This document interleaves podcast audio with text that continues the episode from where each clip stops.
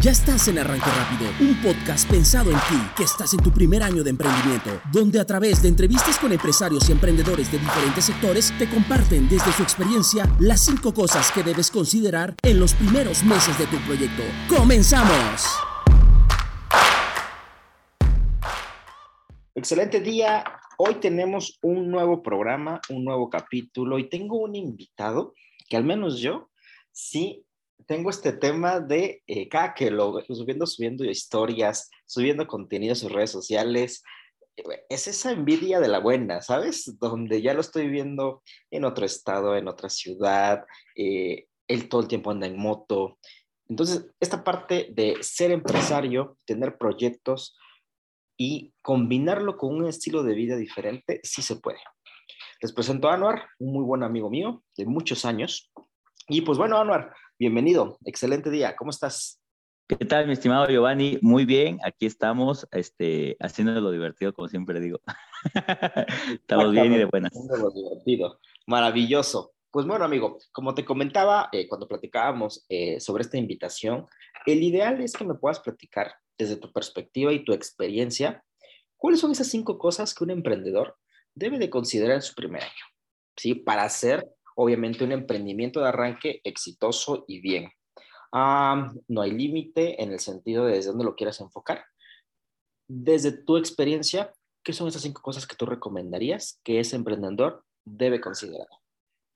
Bueno, pues estas cinco cosas. Bueno, antes que nada, eh, pues ya llevamos nosotros, yo fundé Aventures en el 2012, o sea, este año cumplimos 10 años de haber este, iniciado formalmente una empresa, un proyecto que fue como un sueño durante muchos años.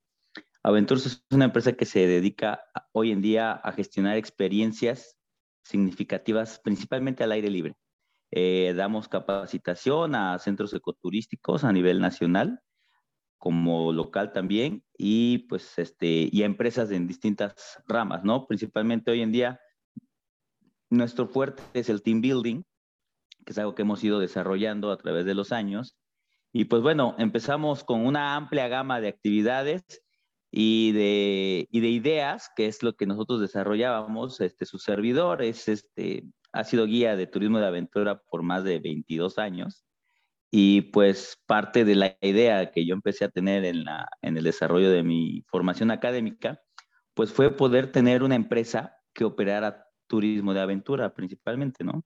Empezamos teniendo más de 10 actividades y hoy en día nos enfocamos en tres principales porque pues es lo que te va enseñando el camino, ¿no? Tienes ideas de hacer muchas cosas, pero a la larga el mismo mercado, independientemente de un estudio de mercado que, que yo a veces los ataco mucho, ¿no? Porque el estudio de mercado te dice la, la idea de lo que puede llegar a ser, de lo que puede realmente ocurrir, pero la realidad es otra, la realidad es otra. El mercado al final del día te va diciendo para dónde tienes que ir y si realmente tú estás dispuesto a ir hacia allá, pues vas a, vas a seguir adelante. Si no, pues bueno, vas a tener que, que regresar a retomar el camino. Y algo que a mí me ha llevado a... El mercado es cambiante, entonces. claro, es muy cambiante. La, la, la, idea con la que tú empiezas es una cosa y siempre yo que me toca compartir les planteo que, que tu negocio no lo plantees solamente por lo que crees que será o lo que te dice un estudio de mercado que será. Plantéalo sobre lo que te gusta y qué puede gustar, o sea, en qué punto vas a ser el engranaje ideal entre tu servicio y la sociedad a la cual va dirigida tu, tu servicio. Hay un punto clave y en ese punto es donde le vas a pegar. Mientras no tienes ese punto, va a ser muy difícil desde mi perspectiva que lo logres. ¿Por qué? Porque tú tienes una idea, tú tienes una pasión, pero no a todo mundo le gusta tu pasión. Claro. Y entonces crees que todo mundo va a tener esa pasión que tú tienes por lo que tú haces. Entonces al final del día creas ese, ese, ese engranaje, lo vas, a, lo vas a ir descubriendo, principalmente en el tema de servicios. En el tema de productos, pues bueno, ya trae todo un, proceso un poquito más distinto, eh, un producto que un servicio, porque el servicio, como bien lo sabemos, es intangible, ¿no? ¿Cómo yo te puedo vender o vender la idea de que adquieras mi servicio si no lo estás viviendo? O sea, es lo más complejo a veces de poder aterrizar en una experiencia porque la experiencia la vas a juzgar cuando ya la viviste, no antes de vivirla. Y un producto lo ves, lo hueles, un perfume, este, una revista, la ojeas y demás, pero realmente un servicio eh, puede llegar a ser muy difícil. Entonces, tienes que aprender a vender la idea para que la idea se plasme en todo el sistema este, nervioso, que, que la gente sienta esa experiencia antes de vivirla, se la imagine, ¿no? Y hay un problema ahí, empiezas a, tener, a gestionar expectativas hacia tu cliente.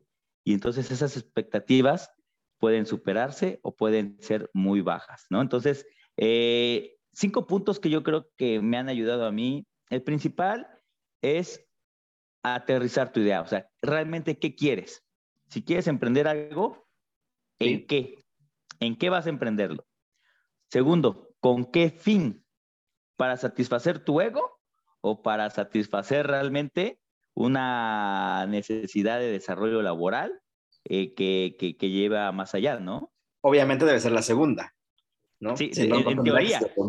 En teoría, en teoría, porque muchos se van sobre, emprendí un negocio, pero más por el ego que porque realmente es algo que pueda, pueda involucrarse eh, a un desarrollo más allá, ¿no? Hay muchas personas que conozco que tienen negocios exitosos, pero ellos no son exitosos en el término de estar sintiéndose plenos con lo que están desarrollando. Me han dicho, y te lo explico porque, te lo comparto porque pues parte de mi trabajo es gestionar experiencias para empresas, ¿no? Los team building, y ahí aterrizamos muchas ideas que nos acaban diciendo.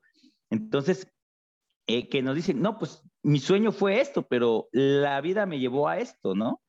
Entonces, esa es la incongruencia a veces. Sí son exitosos, pero no son eh, exitosos monetariamente y que el negocio camina y todo, pero no son exitosos en, la parte personal, que yo creo que también es muy importante, ¿no? Porque si no, no estamos siendo congruentes. Entonces el punto es, ¿qué quieres tener y para qué? ¿No? De ahí yo, yo me plantearía, eh, ¿qué haces para hacerlo? O sea, tu capacitación es altamente importante para que puedas desarrollar una empresa. Eh, muchos dicen, no, pues es que hay hay que tener lana, pones el negocio y que alguien opere. Comparto, comparto completamente esa idea, pero ¿en qué te capacitaste para poder manejar a un líder que va a manejar tu negocio? O sea, no, no nada más es cuestión de tener el dinero. Conozco muchas empresas que tienen la lana, pero tienen la habilidad o la capacidad real de poder manejar a sus propios líderes. Y entonces los negocios se llegan a estancar y en un futuro llegan a tronar. Entonces, ahí creo que la clave principal es capacitarse constantemente en el área que queremos desarrollarnos, en el área que queremos emprender. Aunque vayas a poner una barbería y no seas barbero, por lo menos tienes que tener el conocimiento general de lo que es la atención al cliente, de lo que es administración, de lo que es este que es la terminología que se puede llegar a usar en el negocio. No nada más es cuestión de ten, te contrato y ya trabajas, porque si no, pues te van a llevar al baile. Entonces, la capacitación es uno de los puntos más sólidos que yo he considerado dentro de mi desarrollo profesional. Eh, de ahí, las relaciones públicas. Si no estás, si eres una persona que va a emprender y no estás dispuesto a tener relaciones públicas efectivas, entonces ten por seguro que tu negocio no va a crecer como lo quieres. ¿Por qué? Porque tienes que tener, no, relaciones públicas no es sea amigo de todos, es conoce a la mayor cantidad de personas que puedan apoyarte en un negocio. Parte de los ejes principales. Dime. parte o que tengan como en el giro, ¿no? O sea, que sí, estratégicamente sumen. Sí, claro, pues, exactamente. O sea, tienen que, que sumarte de una u otra manera, pero a veces hasta indirectamente, porque mientras más personas puedas llegar a conocer, más problemas puedes llegar a resolver. Eso es algo que a mí me encanta. O sea, mientras más personas puedes llegar a conocer, más problemas puedes llegar a resolver. Porque alguien tiene la solución o tiene la llave ideal para poder resolver ese problema en el que tú estás metido dentro de tu negocio. Porque acuérdate que un negocio tiene un sinfín de actividades indirectas. Desde, por ejemplo, en mi caso, que Aventur nos dedicamos a hacer este, experiencia, gestionar experiencias de turismo de aventura, un tour de escalada, pues involucra desde la gasolinera desde la llantera, desde el guía, desde el proveedor de equipo, desde el mismo pueblo, están involucrados dentro de la operación para que podamos llevar a cabo una operación segura, ¿no? Entre muchos otros factores. Claro, Esos son indirectos y aparte los directos. Entonces, si conoces a la gente, te puede llegar a facilitar más el proceso de, de, de aterrizaje tanto de venta como de, de la operación, ¿no? o sea, del cierre, porque todo emprendedor tiene que estar dispuesto a vender. Y para poder vender, tienes que conocer gente. Claro.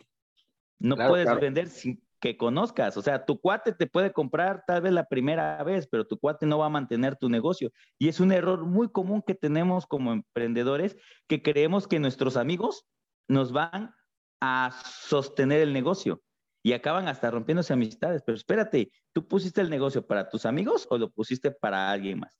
Piensa en que el negocio lo vas a poner para que una sociedad determinada adquiera tu producto o tu servicio. No pienses que tus amigos te van a mantener. Tus amigos van a ir a la inauguración porque van a ir de gorra, pero no van a ir constantemente. Van a ir una vez al mes si tienes un restaurante, van a ir tal vez cada tres, cuatro meses a un servicio tuyo tu, negocio no va a pensar en los amigos. Entonces, la capacitación, las relaciones públicas, ¿no? Aquí a veces podría ser contradictorio. No pienses el negocio en tus amigos, pero sí ten amigos. Sí, ten amigos porque te van a ayudar a sumar, más no a mantener el negocio. Aliados, aliados. Aliados, aliados, siempre. Y, de una u otra manera, o sea, alguien tiene, las, alguien tiene el producto o la solución al problema que tú tienes. Entonces, eso te va a cambiar completamente. Y lo más importante, creo, el quinto, la pasión. Eso. Si no tienes pasión por lo que haces, entonces no lo hagas, ¿no? Es donde entra la frase que siempre digo, hazlo divertido, que refiere a, a, disfrutar lo que estás haciendo. Entonces, ¿para qué estás ahí, no? ¿Para qué decidiste meterte en ese negocio si no lo estás disfrutando? Entonces, cambia de giro. ¿Por qué? Porque al final del día te puedes romper la cabeza y matarte horas y horas trabajando en hacer dinero y te puedes morir el día de mañana. Y entonces, ¿para qué te mataste tantas horas en hacer dinero si el día de mañana te puedes morir? No tenemos, no tenemos claro cuándo nos vamos a ir. Y entonces yo empecé a trabajar sobre esa filosofía después de estar a punto de morirme ocho veces muy fuertes, que de, de, de, de suerte o de destino, no sé, sigo vivo. Dije, oye, la gente se desvive por obtener un carro de lujo, por obtener mucho dinero por obtener la famosa y anhelada libertad financiera, pero ¿qué precio están dispuestos a pagar por ello? ¿No? Esa es la pregunta plus. ¿Cuánto estás, qué estás dispuesto a perder por aquello que quieres ganar? Entonces, ¿qué precio tienes que pagar por esa famosa libertad financiera o ese éxito empresarial que realmente tanto anhelas? ¿No? ¿Cuál es el, eh, eh, qué estás dispuesto a sacrificar? Yo hubo un punto en que sí quise tener como tanto, tanto, me obsesioné en un sentido, pero después de tantas experiencias que me ha tocado vivir de todo tipo, entendí que la vida se te va en un rato, y más ahorita, por ejemplo, como está el COVID, que el COVID es una, es una, es un granito más a las miles de posibilidades que tenemos de morirnos. O sea, mucha gente tiene miedo de morirse de COVID, pues acaba muriendo en el baño. Entonces, al final estás dejando de vivir por trabajar demasiado. Y ese dinero que vas a obtener, ¿qué va a pasar? ¿En cuánto tiempo lo vas a disfrutar? ¿Cuánto tiempo te va a quedar de vida para poder disfrutarlo? ¿Y realmente te vas a jubilar? Entonces, ¿qué pasa con los actores? ¿No vemos actores de gran edad, actores de, de gran nivel, como Robert De Niro, por darte un ejemplo, que sigue haciendo películas? Pero te aseguro que él no hace las películas por lo que le van a pagar. Él hace las películas porque es su pasión. Entonces, si vas a vivir con tu pasión, nunca vas a pensar en, el famoso esquema de jubilarte hasta donde te dé la vida, hasta donde te den las fuerzas. Sí, hay un plan estratégico de financiamiento y de todo lo demás que puedas llegar a hacer, pero realmente yo, por ejemplo, en lo personal, decidí jubilarme antes de, antes de, de tener el recurso para jubilarme. No sé si me explico. En ese sentido, yo busco trabajar lo menos posible y generar lo mayor posible. Porque de esa manera destino el ingreso que tengo en mis gastos básicos y en mí, eh, en mis viajes, en mis cosas. Entiendo. o sea, yo decidí, hice un plan de vida y dije, yo no voy a tener hijos por el momento, no es algo, muchos me dicen, ah, pues te alcanza porque no tienes hijos. Claro, me alcanza porque no tengo hijos. Y si tuviera hijos, tal vez ajustaría ciertas cosas, pero involucraría, yo estoy seguro, a mis hijos en este estilo de vida. Tienes que dejar, ahí viene, ahí viene, la, ahí viene la respuesta a la pregunta. Sacrifico cosas por obtener otras. Va sobre un esquema de prioridades tu prioridad, en qué momento va a ser tu negocio, en qué momento va a ser tu familia y en qué momento vas a ser tú. No puedes soltar ninguna de las tres. Esta vida considero yo que se trata de un balance, aprender a balancear, equilibrar todos estos elementos y muchos más que eso lo plantea la rueda de la vida, eh, el, factor económico, el factor social, el factor este, ah, de pareja, el factor de salud, muchos factores, ¿no? Entonces le ponemos un porcentaje en cada, en cada valor y la idea es que nuestra rueda gire a la perfección, pero pues ese es el trabajo de la vida diaria, mi estimado. Claro. Oye, maravilloso, excelente, me encantó. Me, encantó incluso que los manejaste a nivel de preguntas. Sí, o sea, eso está perfecto. Y recapitulando, a ver, Rabin, a ver si ahora sí que me puse atención y, y aprendí. Primero, definir el negocio. ¿A dónde va? ¿A dónde va? ¿Qué quieres? Oye, ¿por qué lo haces? ¿Por ego o porque realmente vas a ayudar a resolver algo allá afuera? Tercero, capacitación constante. En cualquier rubro, de todo tipo. ¿Qué tanto te capacitas? Ajá. Cuarto, relaciones públicas. Tener siempre aliados, amigos de negocio. Y cinco, hacer las cosas con pasión. Y como tú dices, es correcto. Hacerlo divertido hacerlo divertido porque si no es divertido no vale. ¿Para qué lo haces, no? O sea, si no te vas a divertir, si no te vas a pasar bien, entonces sí, te vas a enojar, se vale enojarse, se vale enojarse, se vale enojarse, ponerse triste, sentirse frustrado. Pero ¿cuánto tiempo le destinamos a esa emoción? ¿Cuánto tiempo voy a destinarle a sentirme enojado? ¿Todo el día? O sea, realmente pues estás desaprovechando oportunidades de sentirte feliz si te estás clavando solamente en enojarte, ¿no? son problemas. Los problemas nos llevan a, enojarnos, a sentirnos tristes, a sentirnos frustrados. Pero pues si no sabemos enfrentar el problema, pues nunca vamos a, poder resolverlo.